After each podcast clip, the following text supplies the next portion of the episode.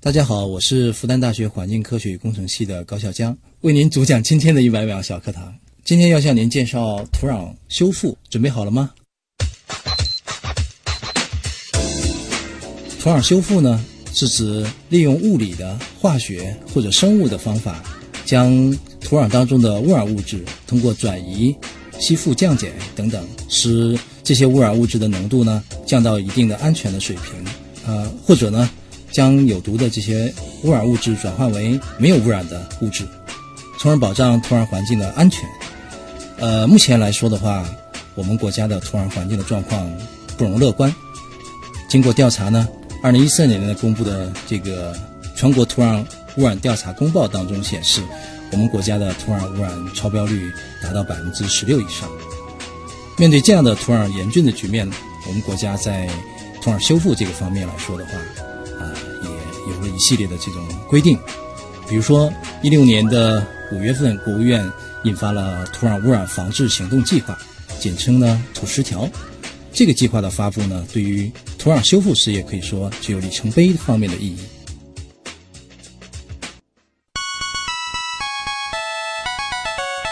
节目准备好了吗？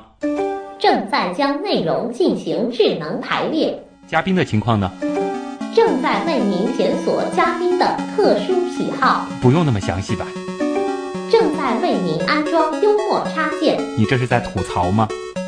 正在为您更换全部文字素材。正在删除您的幽默基因，已将节目专业程度调低到百分之三十五。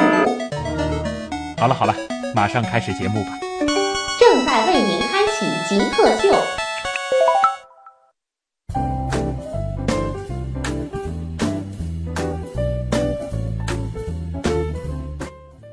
欢迎各位来到本周的极客秀。本节目由上海市科委支持播出。大家好，我是在苏州河边夜跑过，在崇明东滩观测过流星雨的旭东。大家好，我是在苏州河上踩过污泥，在崇明东滩挖过土的高笑江。怎么感觉我做的事情好像要比高笑江老师曾经在这两个地方做的事情？稍稍惬意一些啊！这里呢，其实要说一下高笑江老师他的这个背景呢，他来自复旦大学环境科学与工程系，他是副教授，而主要从事的其实是研究水也好、土也好，它当中的这个污染到底是怎样去循环，以及我们用什么样的这个方法可以去监测它、控制它。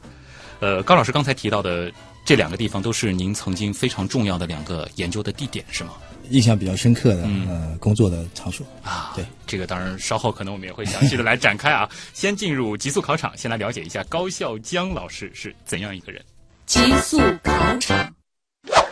第一个问题也是我们的必答题啊，想问一下高老师是如何定义极客的，以及自己曾经做过的最极客的事情是什么？极客这个词，我的确以前没有特别的去想过。嗯，呃，好像跟这个 IT 啊这个领域更相关一点。那现在的话，也查了一下，好像对某件事情很专注、有热情，那么能坚持持久的话，可能都可以。成为极客吧。其实我们这一百多期做下来，像您的这个研究领域，我觉得已经够极客了。首先，整个的这个研究的过程，水土环境，哎，也比较的特别一点儿，而且可能去的一些场所，或者说干的一些事情，在一些普通人看来，好像也是觉得这个比较极端的啊。哎，也没有，也是普通的工作了。同时做的也是基础科学，这个其实非常符合我们的定义。那想问一下，曾经您做过的，您觉得最符合这个定义的事情有哪些？一方面当然是所从事的研究的方向，嗯，另外一个因为我的身份是大学老师，所以我还是认为对这个老师职业的执着和热情，可能对我来说可能更符合极客这个这个定义啊，因为我是非常喜欢老师这个职业。就是涉及到，如果说您觉得您是一个科研工作者还是老师的话，您觉得首先认同的身份是一个老师？是的。希望您给极客。这个群体找一个代言的东西，你觉得什么比较合适？并回答为什么？找一个跟我的专业有些关系的吧。啊，呃，我是给极客代言找到一个矿物，嗯，它矿物的名称是石英。石英矿的话，在自然界当中的话，所有的矿物组成当中是最抗风化的一种矿物。啊，经历风吹雨打之后的话，石英还是石英，它的硬度也是非常强。哦，所以比较符合，我认为比较符合极客的这个特征。要做一个极客，你首先得有足够的这个韧性啊，要能够抗。各种各样的这个挫折，然后最后还能够坚持自己。哎，石英很合适啊，以后可以考虑其实做一些这个石英的纪念品什么的。石英其实我们就常说的水晶啊、玻璃啊，都是它的这个主要成分。嗯，这个二氧化硅啊，还是非常形象的一个东西。想问一下，您最喜欢的书和电影？我可能更愿意用印象最深的，或者是这样的书来来，因为喜欢的可能很多。嗯，因为我是做环境的嘛，所以我还是给大家推荐一本《寂静的春天》啊，英文是《Silent Spring》。这本书的话是呃上世纪六十年代美国的这个非常伟大的一个这个这个这个环保的这个这个开拓者吧，嗯啊 a r s o n 女士所写的。那么也引发了一场环境革命，所以的话，对我嗯们环境科学的这个这个爱好者来说的非常有意义的一本书。我没有记错的话，啊曾经有一位植物学家，有一位昆虫学家，都分别推荐过这部。看来，如果说大家想要关注环境的话，《寂静的，春天》这本书是推荐读的。这个是必读的一个书了啊。是好，电影呢？电影的话，因为也是跟极客这个这个节目相关的时候，在我脑子里蹦出来的印象最深的电影就是《肖申克的救赎》是因为他也挖土吗？啊，有些关系，因为他的确。镜头里是有他挖土散在这个操场上这样的镜头，给我印象特别深刻。啊，这个他走的那那条线路，好像还 还拍了一些整个的这个土层下边是一个什么样的这个结构啊？是的，感觉和您的工作还有一些交集。虽然讲的是一个非常励志的一个故事。想问一下，您最感谢或者说是最崇拜的人是谁？呃，我应该从我的目前的工作来说的话，呃，我是非常感谢我的博士生导师啊，张申院士。呃，他是我在中科院读博士的时候的一个恩师啊，他是把我带到了这个环境科学研究领域的，经过系统的训练，然后博士毕业之后一直坚持这么多年，也在从事这个领域的工作。呃，很遗憾他在二零零二年的时候就已经去世了，但是呢，他对我的影响是非常大的，所以应该讲。呃，他是我目前为止对我影响最大的一位嗯老师，就值得让人尊敬、是的，是的铭记，的对老一辈一批老一辈的的科学家给我们年轻的这个这个学者有很多值得我们学习的地方。他们那一辈的那个科学家可能会有一些共性，在现在很多年轻人看来，好像是很难再像他们那样去做到的。是呃，印象最深的就是他们对于家国的情怀，科研工作对国家的这样的一些贡献付出，呃，我想是当代人值得去学习的。甚至已经到了这种本能的只想着自己的这个事业。对，他可能为了工作都牺牲了自己的生活，但是。怎么讲？现在我们还是希望，我当然不希望我们的每位呃这个极客或者是工作者为了工作牺牲自己的家庭，甚至自己的身体，还是希望做好平衡吧。对啊，在这个平衡的同时，尽可能的多发挥自己的这个热量啊。是的，是的。那也想问一下，您最后一个学历的毕业论文了，应该就是您在中科院的那个博士的学位。嗯对，当时我的论文是做江西，也就是赣南、华南地区的我们的稀土矿区嗯景观当中的稀土元素环境地理化学特征。哇，好专业的一系列的这个名哎词，它主要是做一个什么样方向的一个研究，或者说它的这个研究结果有哪一些应用的这种价值呢？呃，稀土元素我们国家非常重要的矿产资源了。嗯。呃，它的这个呃富集的形式也不太一样，在华南地区它是主要是附存在风化壳当中。我们通过一系列的矿产这个这个筛选完了之后的话，那么这个稀土元素呢，对于自然环境当中的这个迁移啊，它也有一系列的影响。嗯。那么我们对于环境的一些效应来说的话，还不是特别了解它。稀土元素它不是某一个元素，它是这个蓝系当中的十六个元素，再加乙元素，大概是一组元素，它们都是共生的。那么它们之间的变化，可能也反映整个的这个环境当中的一系列的这种这种敏感性，所以它是一个比较好的一个标记。呃，在地学环境当中，很重要的会用稀土元素来做一些模式的、呃这个这个分布啊，所以标准化的一一组指示元素。所以不仅仅是在这个土壤当中、水里边、空气当中，甚至对，植物、生物都对对对，都会去看嗯我们身体当中毛发呀，都会要、要要检测到。就了解了这些，可能我们就能够基于他们在不同地方的这种分布来去推断与他们相关的一些其他的这个物质，或者说是一些其他的这些循环是怎样展开的。对，可以这么说吧。嗯，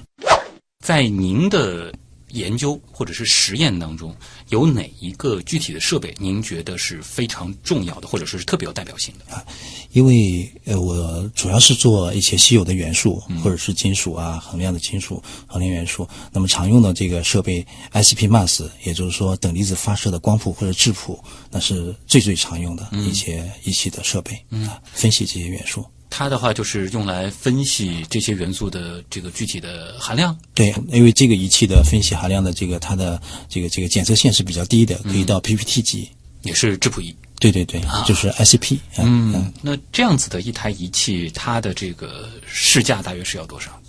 呃，一两百万吧。我不太这这些，我最近几年也不太熟悉，大概前几年就前几年就两一两百万，啊价格还是这样的一个情比较况。对，还看不同品牌高的啊，但是是像要搞你们这个环境科学研究的话，这个东西呃必备的，必备的。是的，嗯。那就请问您一年的收入能够买几台这样的设备？几台肯定是不可能的。呃，十年的收入买一台吧。不过这个高老师已经是这个非常的坦诚了啊。呃，考虑到您是这个复旦大学环境科学与工程系的这个副教授，那么其实，在高校里边整体的这个收入还是相对呃差不多的。差不多。就是如果说您可以不考虑其他所有的情况，最想做什么事情？这个包括比如说工作的限制，或者说是经济条件的限制、家庭的限制，呃，跟随内心。我现在其实很想做一个曾经说过景观的一些规划啊、设计师啊，就这方面的。哦，我我本蛮喜欢这种园林规划设计方面的东西。当时读环境，其实地学啊，跟这个也有关系，因为它也是跟自然打交道嘛。嗯，这个这个，随着年纪长了之后，自己内心里面对一些花花草草啊，或者是园艺的这个布局啊，到一个城市去旅游的时候，一定要去它的公园里面去看它那个景观的设计。就忽然对园林这一块儿啊。对我发现好像如果是讲兴趣哈，这方面还是比较有兴哦，趣。所以就是有机会的话，可以想是不是说可以是 个试试园林看啊设计师，或者说自己有朝一日有一个这个小院子，也可以精对心的，打造一下是退。休的理想境界。祝您早日实现。那下一个愿望就大了啊，就是说可以立刻帮您实现一个愿望。呃，这个愿望其实曾经有一些嘉宾想的特别大，比如说我们曾经让嘉宾飞出过太阳系，甚至回到过生命刚刚诞生的时候哎，可以违反物理定律的一些限制啊。嗯 那希望这个愿望是什么呢？我还是接点地气儿吧，还是在地球上。哎啊我们人类在整个的在地球面前是非常渺小的，对是不值一提的。而且我们的人的生命周期，你就知道一百年的话，跟地球的历史演化来说的话，那几十亿年来说，那也是很非常短暂的。但是所有的它演化过程当中，在我们自然界当中，它都留下一些痕迹。特别是我是个又是地学环境科学的，其实到任何一个地方去以后，我非常喜欢，就像以前的徐霞客一样，我就要去游览每个国家地方上都会有一些典型的、著名的一系列的景观，但是我就偏重于是世界地质公园。我明白了，啊就是当我们在感慨，哎呀，这块石头怎么那么怪，对对这个悬崖怎么那么漂亮的时候，您就会看啊，这个地层应该是什么？这个呃，二对，阶纪啊它我我，比一般的 旅游者可能关注的这个地史方面的东西就会多一点。甚至会考虑，哟，这个当中好像这个矿的这个分布比较的这个不一样一点，这个就是您的一个梦想了，就是可以去走访各地的这种地质景观，对我们对地球了解还是并不是特别多。嗯很棒的一个愿望。极客高科学。欢迎各位回到极客秀，大家好，我是在苏州河边夜跑过，在崇明东滩观测过流星雨的旭东。大家好，我是在苏州河上踩过污泥，在崇明东滩挖过土的高小江。嗯，了解了高小江老师具体是研究什么之后，我觉得您做的事儿比我格调要高多了啊。您在苏州河挖土，这个是苏州河挖地泥，就河底的这种淤泥污泥，上海话叫烂污泥。啊，这个是多少年前的事儿啊？哎呦，那因为二十年吧。二十年前。对，如果说我没有记错的话，二十年前的苏州河，因为我那会儿其实是生活在这个周家桥附近，呃，过河的时候还是会觉得有点味道的。是的啊，我们上海市当年呢有一个两千年说要把苏州河这个黑臭给治理好，那么这也是呃上海市政府给上海市民的一个承诺。嗯，这份工作应该是我到上海来做的第一份工作，就是在苏州河上挖泥了啊啊、就是我们要做这个苏州河底泥的污染的一个分布的特征。嗯，所以这个是我当时在华师大做博士后的时候，呃，参与到这个导师的一个项目。这个怎么我觉得也非常有意义。哎呀，这个我们租船，然后会有一系列的这个这个支架打下去，然后再挖这个把这个柱子再弄上来，然后再分层。啊哇，那当机械的时这个河其实还是味道比较厉害的。哦这个污泥的话，没错，这个呃，我记得是七月份非常热的时候呢，那河上还冒着泡儿啊。这个大中午的时候，十几分钟这胳膊就可以红了。嗯啊，确被实晒的。整个的包括也那个水很熏了，对质啊，水各方面质也不好。嗯的确，现在再看到石如河这个样子，我觉得我们那些工作都非常值得。嗯、当时的话，你们可能就是主要了解它里边到底是一些什么样的这个污染物。呃，要是看它污染的一个累积的一个过程吧。嗯，这几年的话，到底是哪一些综合的这个因素，使得苏州河现在变成一个景观河？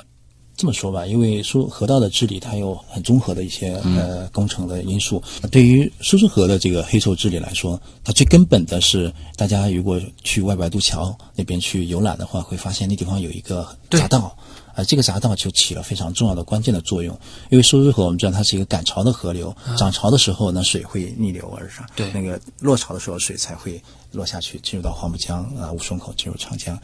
如果没有这个闸的话，那么污水就在里面回荡，它是很难出去。那么有了这个闸之后的话，我们在它涨潮的时候，我们关上；落潮的时候，上游的很多的杂水，这样的整个的冲下来的话，这个闸门打开是污水，就会哦顺着黄浦江到黄浦江，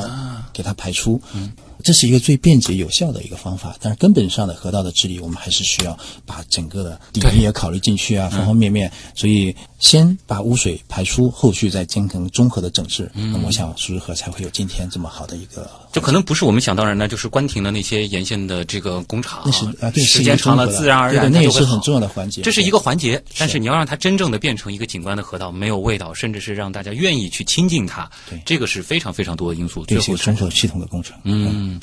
这个是一方面啊。另外，在自我介绍当中，你也提到了这个东滩啊，这个我也去的挺多的，您也去的挺多的。当然，我去那儿可能更多的是看星星、看鸟，而您去那儿的话，也是去挖土。这个的话是做一个什么样的监测呢？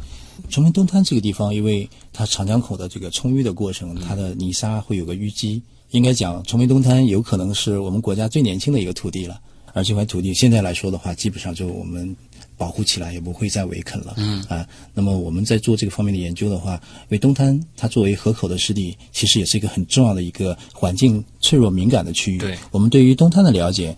它里面的环境的质量的演变，也就是整个的长江口和我们上海市河口区域里面的整个环境演变，在这里面有一个记录，我们去都能够得到解释。因为它对环境本身会比较的敏感，是的，所以说可能在一些其他的这个环境的这个系统当中，我们还看不出比较明显变化的一些信息，在这里边就会反映的非常的直观没错。啊。这个的话，就是您定期都会到那儿去进行一些监测。呃，不光是我了，啊呃好多的学者都把这个地方作为很重要的一个科研的基地。嗯，怪不得对于这个研究鱼的、研究鸟的、研究植物的，这个包括像您是做环境科学的，都会关注是的湿地，尤其是河口湿地这样子的一个区域。对嗯，这个的话可能就得接着顺着您的这个研究领域和大家来讲一讲了，因为您最开始的时候说过，您是主要研究的是水和土以及它们和污染之间的关系。那么污染物或者说我们熟悉的一些常见的这种污染的这个排放，它是如何经由这个土和水呃循环的呢？呃，这个问题呢，我觉得呃，徐东已经非常非常专业了啊，问的非常的系统。因为污染物质进入到我们自然环境当中的话，它是有几个渠道的。一般来说，我们先是把污染物质我们会分几类的，一般会比如说氮磷的营养物质，还有重金属，嗯，还有一些我们叫有毒的有机污染的化合物，我们简称 POPs 啊。那么这几大类的话是目前常见的污染的物质，在水土当中，包括大气当中都会有。那么我们现在我主要关注水土，我们就跟你讲一下水土当中这个污染物质的这个来源。嗯，一方面呢是来源于我们生活当中的污水的这样的排放，对吧？这每个人都息息相关。另外一个就是我们厂矿企业，它在生产过程当中的污水的排放，进入到环境当中都会知道沉积物啊。嗯。那么还有一个就是农田农业生产过程当中呢，它我们叫面源污染，也会一系列进入到这个通过水土流失啊，进入到这个河道当中。那么土壤当中的污染物质还有另外一个来源，就是大气的干湿沉降也会进入到这个土壤当中。就是可能我们现在看到的，比如说是 PM 二点五等等这样子的这个空气当中的污染物，它通过这个沉降，逐渐逐渐也会进入到土壤是的当，中。它可以远距离的传输，同时通过降雨啊，或者是颗粒物的沉降，也都会进入到我们的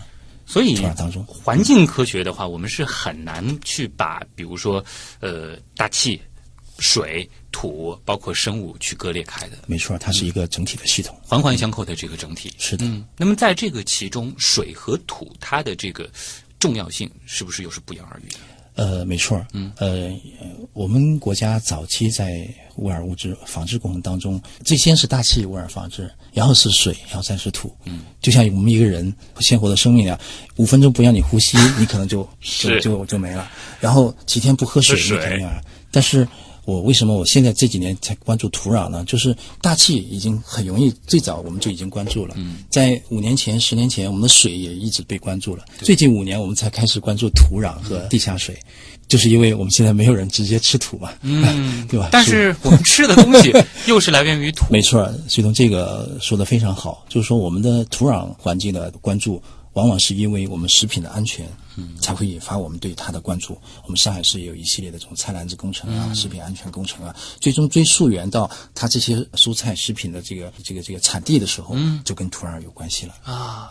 是不是可以这样理解？我知道有一些市民朋友可能对于，比如说在这个农作物的这个种植过程当中啊，是不是这个撒农药啊，或者说是不是用一些这个生长调节剂会比较的敏感？但其实即使这些东西我们都不用，我们完全用所谓的这个生物的方式去控制它。如果土本身受到了污染，是的，它一样是会有一些影响。没错。嗯，这个的话，它的这个物质之间的这种迁移或者是什么，它能够占到一个什么样的这个比重呢？呃，大家也不要太过分的去呃担心啊惊慌，因为土壤的话，我们简单看一下这个“土”字啊，呃，一横一竖一横，对吧？那我们这上面这第一横呢，就相当于地表表土，下面这一横实际上就是我们的离底层，就耕作层，大概二三十公分这样的。这一竖的话，我们就代表植物，嗯，这个上面是地上部分，两横之间这块就是哎呦，地下。忽然很形象啊，对，这个就是根基的这部分。嗯，在土壤当中，即使是污染了，我们种植作物完了以后，我们要看，比如说这个地方的土壤当中，可能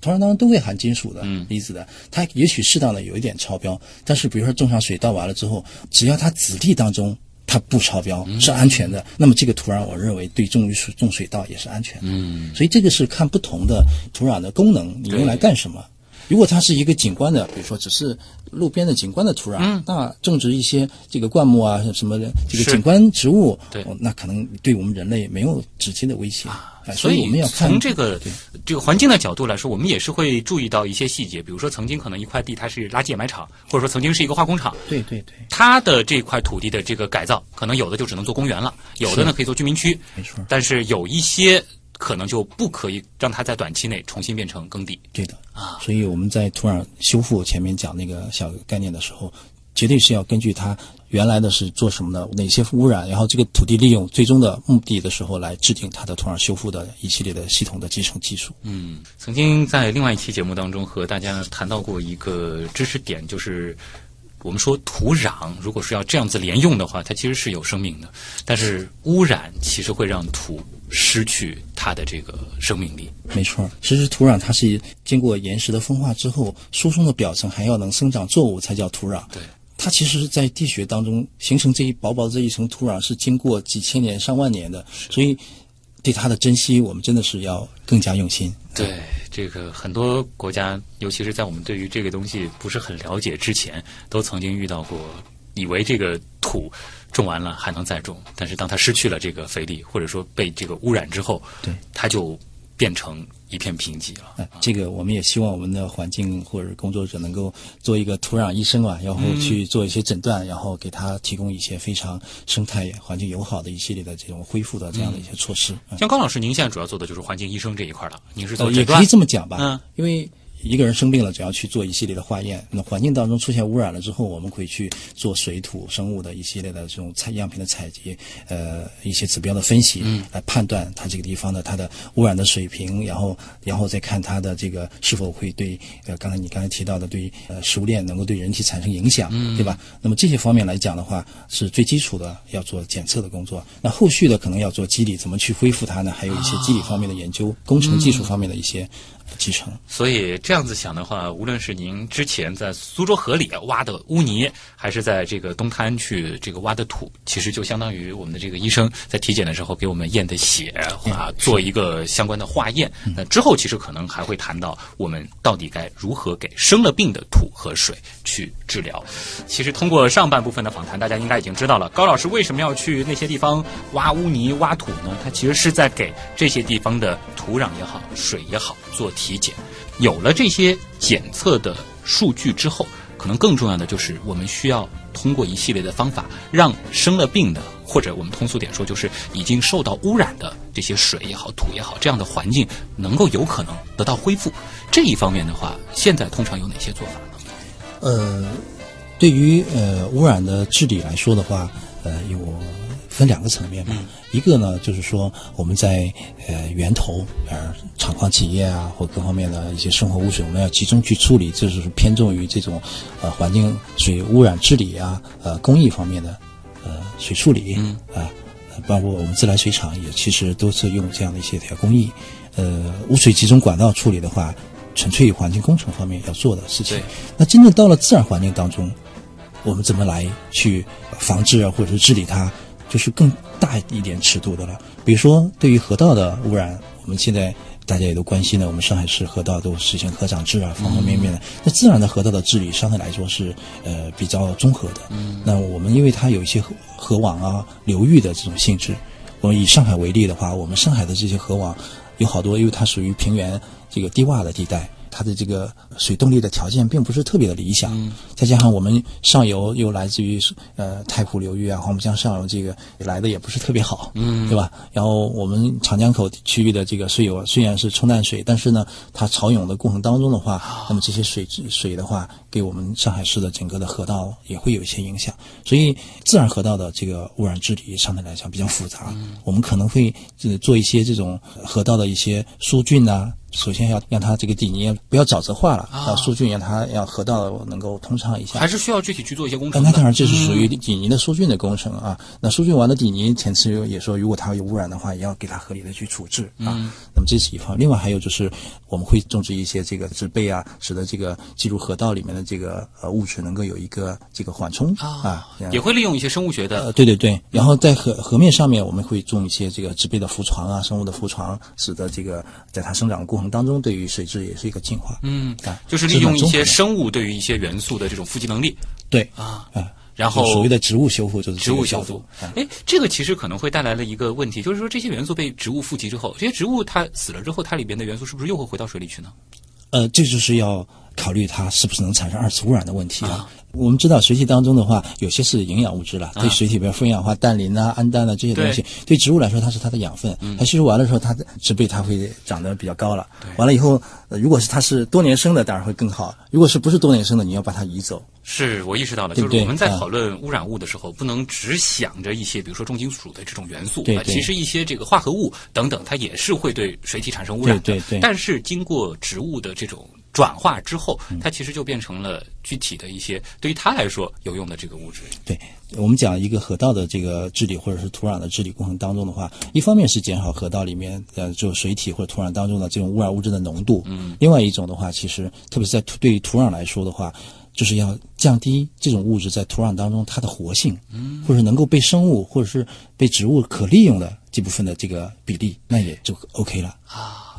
刚才的话其实是讲到了河这一块，就是说水体它的这个污染的这个治理这一块，那是不是相对来说土壤的这个治理会更难一些？没错，是的，土壤其实是我们相对来讲它比较复杂的一个复合体了。土壤当中也会有水，对也会有空气，还有生物、微生物这一系列的东西，更复杂的一个。一勺土壤就是一个世界。没错，没错，你说的太对了。嗯嗯那么这个的话，我们要怎么样去？目前来说的话，前面我们在介绍土壤修复的时候也讲到，我们国家其实确实面临蛮严重的土壤的污染的问题。嗯呃，目前来说，对于场地的污染，比如说原来是一个化工的企业或者是一些工呃厂矿企业来说，它所在生产的这片区域，如果搬迁完了之后，这片区域可能会有一系列的污染问题。对于这样的一些污染来说的话，我们会有也是采取蛮蛮综合的一系列的，可能就把污染的土壤，我们上海市在一零年做世博会的时候，我们其实是搬迁了一些厂的。嗯，那些厂址的话，按照国际的标准都要进行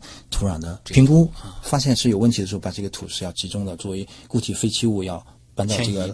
老港或者其他的填埋的地方去。那么填埋到那边之后，如果进一步的要处理的话，那要采采取另外的其他的一系列的这种生物啊化学啊这样的方面的一系列的方法了。对，先要转移走。那么对于农田土壤来说，那么它如果出现这样问题，一旦把上面的耕作土层你给它弄掉之后，这个土就变成生土了。是对，不适合植物的生长了，嗯这是最不科学的一种处置方式。那目前比较普遍的是什么呢？对于种植作物的这些耕作的土壤来说的话，比较理想的就是我们原位的植物或者生物的修复。就是对于污染的这片的农田，我们通过种植一些专属性的一些植被植物，使得把这个土壤当中真正有污染的某些，比如说金属或者是有有毒的污染化合物质，给它的吸附掉，啊，或者是给它固化掉，对就变成没有污染的这个这个成分，嗯那么这个土壤也就变安全了。对，这个忽然想到了啊，这个当然可能又会让有一些这个朋友产生误会。之前其实有谈到过这个，比如说像水稻。它对砷的这个富集能力相对是比较强的，可能也是类似用这样子的一些植物去吸附一些特定的这种元素。砷的话，的确，大家因为谈到砷会比较紧张一些 啊、比较比较关注的一个 呃有毒的污染的金属。那的确，这个往往是在某些矿区里面，一般的呃农田土壤里面，砷并不是特别的这个这个。我们通常会用什么样的植物去吸附一些什么样的污染物？呃，比如说讲到砷的话，那么我们国家在这个方面的砷的这个呃植物修复方面，还是呃做的蛮系统深入的。那么有一种草叫蜈蚣草。啊，这土壤当中的砷是有一个专属的吸附的这个这个功能的，嗯，它通过根系的吸收，把这个砷附集完了之后，你给它收收割走了之后的话，这个土壤中的砷的话，经过一段时间啊，当然这个周期的这个生长的话，它是可以降到比较安全水平。在我们广西地区已经、都已经有具体的案例了。诶，那用这样子的这个植物的方法去修复土壤，它会，比如说会影响到这个土地它本来的这种肥力吗？应该不太会，因为是这样的，植物的生长过程当中，它本身我们对于矿质的吸收，你种任何的植物都会有这样的一个过程。那我们同时，我们当然还会有我们在农田生做耕作过程当中，都会有一些绿肥啊，其他的有一些农田耕作，我们现代人的耕作过程当中肯定是要施肥的，但施肥同时刚才也提到的，也是通过施肥，可能有一些的污染物质也会进入到土壤当中，这都是要综合考虑了。这个就是一个平衡的没错，没错啊。对。然后那些迁移走的这个植物，可能在进行一个妥善的这个处理之后，就可以让这一片的这个土地可以得到一个修复了。对这是目前比较主流的方法了。土壤修复目前比较推崇的啊。现在你看我们国家土壤修复领域其实市场也是很大的啊你去看有很多的风投也会投到这个领域，是吧啊，投资人士也可以去关注一下这一块儿啊，这个的确是一个现实的需求。毕竟，呃，要养活那么多的这个人口，有限的土壤一定是要充分发挥它们的价值。这里是正在播出当中的极客秀，今天做客我们节目的极客高笑江老师，来自复旦大学环境科学与工程系，他是副教授。稍后的时间我们就进入问题来了。问题来了问，题来了，问题来了，第一个问题呢，来自网友 Yuki 啊，他问的这个问题，其实我个人也挺关心的。他想问的是，不同的垃圾处理方式有何优缺点？在未来有可能会获得更好的处理垃圾的方式吗？呃，这个问题其实百姓还是非常关注嗯的，因为固体垃圾处理的方式不外乎是两种，一种是填埋，一种是焚烧。对，那么目前这两种我们上海市都有在实施。嗯，那么呃，所谓的优缺点的话，我们先来谈谈这个。呃，填埋，嗯，固体垃圾的填埋其实世界非常也是通用的一种方式。对，那么、呃很重要一点是我们填埋场通过一系列的措施，首先要尽量减少对周边环境的影响。对，但是实质上来说，垃圾填埋一定年份之后的话，还会有什么样的一些危险？那么里面经过一些反应，可能还有一些一些气体的产生，还要进行不断的监测。啊，同时对于地下水的渗漏的影响，可能也是要有长期监测的。那么，呃，应该讲，垃圾固体垃圾填埋场都已经做过一些这样的一个防护的工程，但是我们就不是说随便我一块地我就可以埋的，那当然包括可能这个在埋之前，它下面要做一些这种对科学的这个这个填埋一定是有这样的一些防护的一些哦措施的。那么，但是即使有这些措施，我们要也对垃圾填埋场周边也要进行长期的一些观测，嗯一旦发现异常，还要进行一些应急的处理。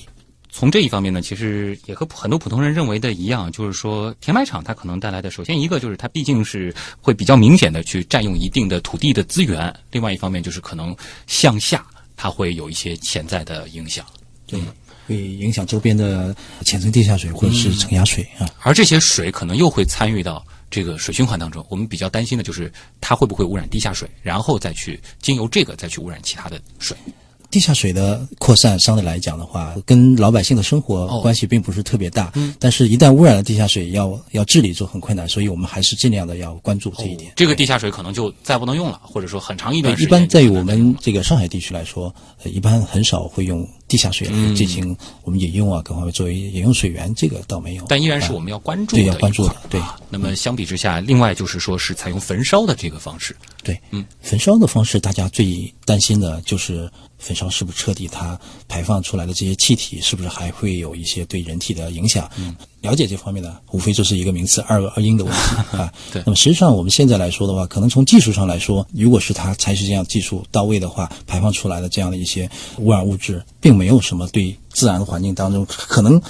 比我们的汽车尾气排放的这个危害还要低，但是民众的担心往往就是说，你是否是真正的运行啊，各方面的，你也知道，看着冒冒出来的烟，我们不会自己去测的，对对吧？但是如果是说真正的焚烧的企业，它真正是做到诚信，我相信政府再加上监管，那么企业也有一些呃责任，那么我们老百姓关心的问题，应该是还是可以克服的。那这两种垃圾处理的方式，您觉得长远来看，可能哪一种是会更加成为主流呢？当然，我们也会随着这个技术的这个去发展去考虑的。话，哎，这个的确，因为我不是专门的固体废弃物的处置方面的这个专家，但是在目前肯定还是两种方式并行。并行那么我们讲到，如果是源头上、根本上来说，我们还是尽量去资源再利用，尽量减少我们的垃圾的这样排放。是因为每个人都有责任了。对这个的话，其实还是回到了那个资源节约的这个问题上去了啊。这一道题呢是来自于知行合一啊，这个问的是污水处理，说污水处理后留下的污泥，它潜在的风险有多大？那么处理难在哪里？呃，在污水处理的过程当中，的确会产生一系列的生化的污泥。那么这是生化污泥潜在的风险呢，无非就是这里面呢，的确还会含有一些金属或者是其他的一些有毒的物质。但同时，另外一点，它也有含有一些营养物质。对，啊、氮磷啊这些东西，它其实对于农田作物来说的话，它也是养分啊。是对不对？所以在早期的过程当中，在上世纪八十年代啊，我们都会污泥的农用也都是一种措施啊。如果是你不经过一定的处理直接农用的话，那会带来一定风险。现在如果是说污泥经过前期的一些工艺的处理，去除了一些有毒的物质，也是可以作为资源化利用的。这个倒是更好的一个方法了。啊是这样，但是呃，目前来说的话，这也是水处理工程当中的话，污泥也是个难题是很重要的一个难题啊，啊也是大家还继续在在在在做研究吧。就现在的话，可能还是有一些污泥，我们会把它当做固体废弃物，然后想办法就把它掩埋掉，是，这样也是可能会有一些这个技术的这个难题在里边，需要更多的团队去攻关的。对啊，也有一些我看到了，因为毕竟我不是专门做这个污泥的这个技术方面的东西，你比如说也有用污泥来做一系列的这种这个新的材料，陶粒啊，或者制砖的制一些建筑材料啊，嗯，呃，但它的比例能有多少，我这个并不是太了解，但至少是一个方向。但是高老师的这一段分享，其实在我看来，提供了我之前的一个困惑的解答思路啊，就是说，像上海这样子的，其实是水很充沛的一座城市，我们为什么还要节约用水？其实是减少污水的产生。那么你再长远看，就是减少这样子的污水处理后留下的污泥的这样子的一个产生的量。是的，来自鱼香青茄子啊，这个就说到了，其实我们前面谈到过的一个问题啊，雾霾会给当地的土壤和水源带来怎样的威胁？这个雾霾呢，我们呃一般来讲是大气当中的，而且可能细颗粒的 PM 二点五啊，这种可能是一些气溶胶啊，大家会呃跟雾霾结合，关系更密切一点。我这边稍微再扩展一下，因为大气当中里面的话有很多的这种颗粒物质，大的颗粒物质它会通过干湿沉降会进入到我们的这个水体啊或者土壤当中，那么还是会有一定的影响的。但是对于 PM 二点五来说的话，它更细。对吧？它传输的距离更长，那么可能最终也会通过干湿沉降会有一些的这样的降落。对于好像很多说是到海上，然后对海洋当中的这个对海上的这样的一个沉降到海里也是非常呃重要的一个途径归宿啊。嗯，但是它对于这个土壤和水源来说，相对来说不是最主要的这个污染源，呃，会有一定影响。是会有一定影响。啊对对对这个也是客观的存在的一个情况啊。下一题啊，来自老鼠找猫。这个问题其实前面也涉及到啊，但是他讲的可能更细一些。他就说了，我发现很多小区里的这个河道啊，就看起来很脏。这个其实不仅仅是小区里，我之前呃有一次去农村啊，一个农家乐，然后我就发现他们这个边上有一条小河，但是现在就是等于变成了一个小垃圾河，非常可惜啊。那么像这样子的这个小河的污染，呃，它如何治理？这种小河道还有救吗？呃，这位网友提到的是小区里的河道。嗯，呃，小区河道的话，一般我们都作为是类似于像人工河道。哦啊、这种性质的。那么人工河道的话，它如果是能够跟周边的自然的这些河道能够连通的话，使得它的这个水流系统能够动起来，那可能就会好一些。关键是一般我们讲流水不腐嘛，但是它如果是小区里面这个人工河道它是封闭的，它不动，那么特别到夏天各方面这个要腐的很正常。那么现在我们也有另外一些一些措施，可以呃人工的湿地的这样的一个小型的微景观，可以让它水流流动起来，种植一些水生的植被，也可以改善它小区河道里的这个环境。嗯，像是如果说已经是可能这个被垃圾堵得挺厉害的这种河，只有彻那就要疏浚了。要疏浚，然后综合的惩治一下。啊下一个问题来自泰德啊，这就是一个非常实际的跟专业相关的问题了。他说，环境专业的学生应该看哪些经典书目和掌握哪些技能？我估计这是一个可能会考虑到是不是要考研的朋友啊。他还问了，就是说环境科学和环境工程领域的工作还有哪些比较重要或者说是需要用到的证书？呃，因为我是环境科学领域的老师的哈，所以从我们老师的角度来说，环境科学专业的学生其实呃什么专业我们其实都是欢迎的。哦，呃，我甚至非常极端的会说，你任何专业都可以来考环境科学专业方面的研究生。当然，你要去读这个本科来说的话，环境科学它跟其他的物理、化学、生物学的基础知识是一样的。嗯，那么后续在三四年级会增加一些环境呃科学专业方面的一系列的这个知识。也是，啊本来就是说环境嘛。对对对对，这个环境当中既有人，本身就是也有个交叉植物、天气、土壤、水，各个都有它。是一个交叉学科。嗯啊，所以，如果说你是想要从事这个环境专业的，比如说研究生生阶段的学习，你现在学的几乎任何的专业都有可能和他找到对因为我们研究生阶段的这个方向其实还是比较多的。环境科学呃与工程这个领域里面，我们会还会有环境的管理、环境经济啊、区域的这样的一个这个生态环境的这样的规划啊也都会涉及。所以学文的都有可能能呃，学医的也可以啊，文理医都可以的。环境与健康，这是多么目前大家关注的一个热热点问题。对嗯，那么如果说可能现在而言，呃，更看重的是环境和哪几个学科的这种结合呢？目前来说的话，跟化学，因为我们涉及到污染物，化学结合相对比较密切一点。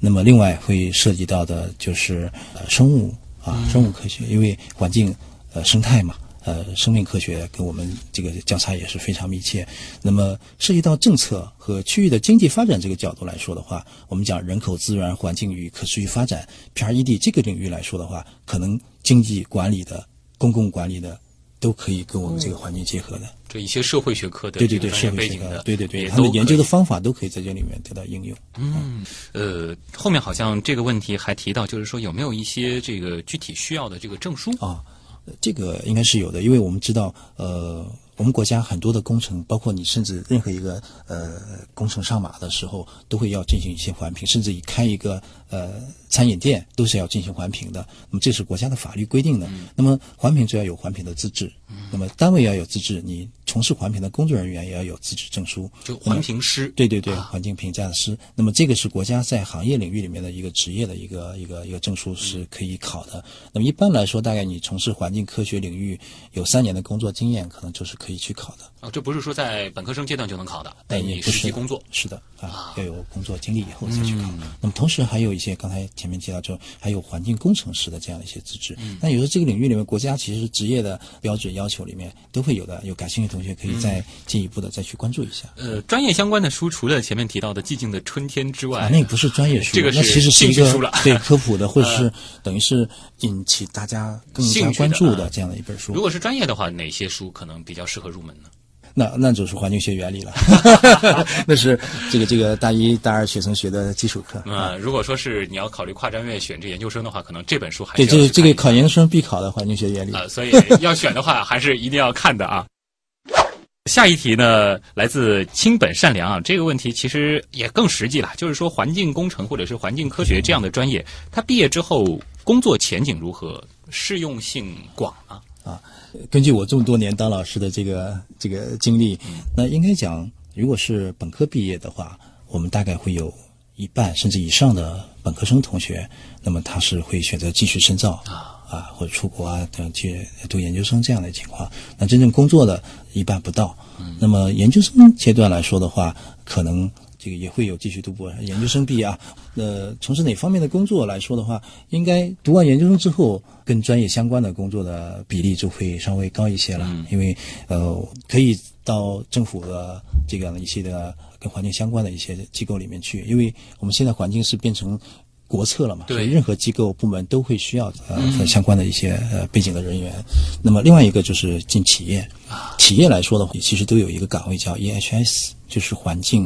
健康和安全，嗯，这样的一个一个职位，任何一个企业都要有这样的一个管理岗位的。啊，所以学环境的同学还是有很多啊企业就业机会还是很多的对，企业会会需求的。那么另外一个方面，其实也有一些学生他热衷于公益，嗯啊环保，那么他会进入一些 NGO 机构啊啊，特别是国际的一些 NGO 机构，嗯，我们国内的 NGO 机构现在也在慢慢的在发展，所以的话也需要啊这方面的人员。就是前景还是不错的，对起码现在这个机会很多。但我也听出来了，如果说在毕业之后要从事专业相关的话，感觉好像还是建议大家可能往更深了去进修一下。对，嗯，就是环境科学这一块的话，可能对于整个专业的这个要求还是比较高的。现在一般的工作现在都研究生嗯呃硕士好像是变成一个基础了。你本科毕业的话，你就可以有很多的跟工作之后结合自己的兴趣再去。我们也有很多原来并不是环境科学专业的同学，后来在读研究生再转到嗯读到我们这边也有的啊。从选学生的角度来说，你觉得什么样性格或者说是具备哪些特质的孩子更适合学这个环境科学？要热爱自然环境这个是崇尚自然，希望每一个人都能够对自然有敬畏之心嗯啊、因为这个也是专业的原因，也是这么多年我自己的一些感悟吧。因为我觉得人跟环境之间是永恒的一个一个一个一个主题了，人其实不能凌驾于环境之上，是环境当中的一部分，对吧？我们这个老子《道德经》里老早就已经说过了，对吧？就别学是学环境科学的，结果对于一些自然的这个环境并不感兴趣，对对对愿意在城市里待着，不愿意往野外跑，这个就不合适了。也不完全说不一定跑野外，但是你只要关注这个 这个起码对环境的问题有好奇心，然后对对自然有敬畏，是的，哎这个是非常基础的一个品格了。对。好的，今天也再次感谢来自复旦大学环境科学与工程系的副教授高孝江老师做客我们的节目啊。从科研的角度再来看一看环境相关的科学问题，我觉得以后我再解答一些朋友有关这个环保或者说是生活小习惯的时候，就有更强的说服力了啊！谢谢您的到来。谢谢。那么以上就是本周的节目，我是旭东，咱们下周再见。